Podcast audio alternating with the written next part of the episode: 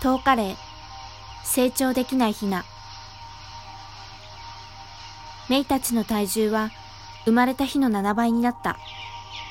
人間の赤ちゃんが出生して10日で小学1年生の体重まで増加したらどんなに不自然なことか。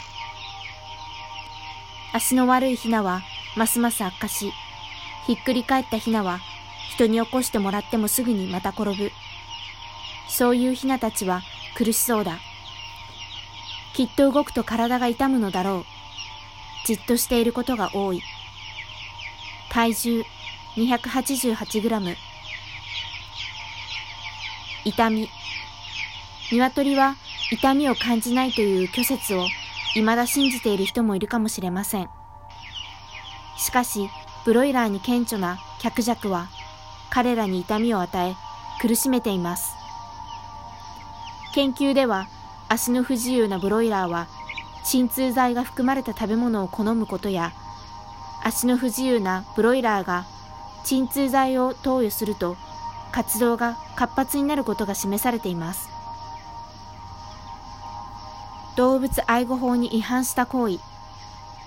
動物の愛護及び管理に関する法律では鶏は愛護動物にあたります。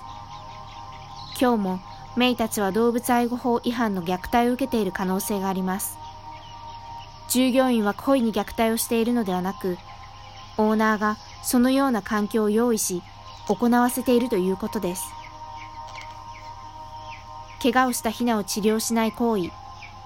第44条2項。衰弱して水や餌を食べられないヒナに水や餌を与えない行為。第44条2項弱ったり疾病を抱えるヒナを治療せずに衰弱させる行為。第44条2項糞尿が堆積した場所で動物を飼育する行為。第44条2項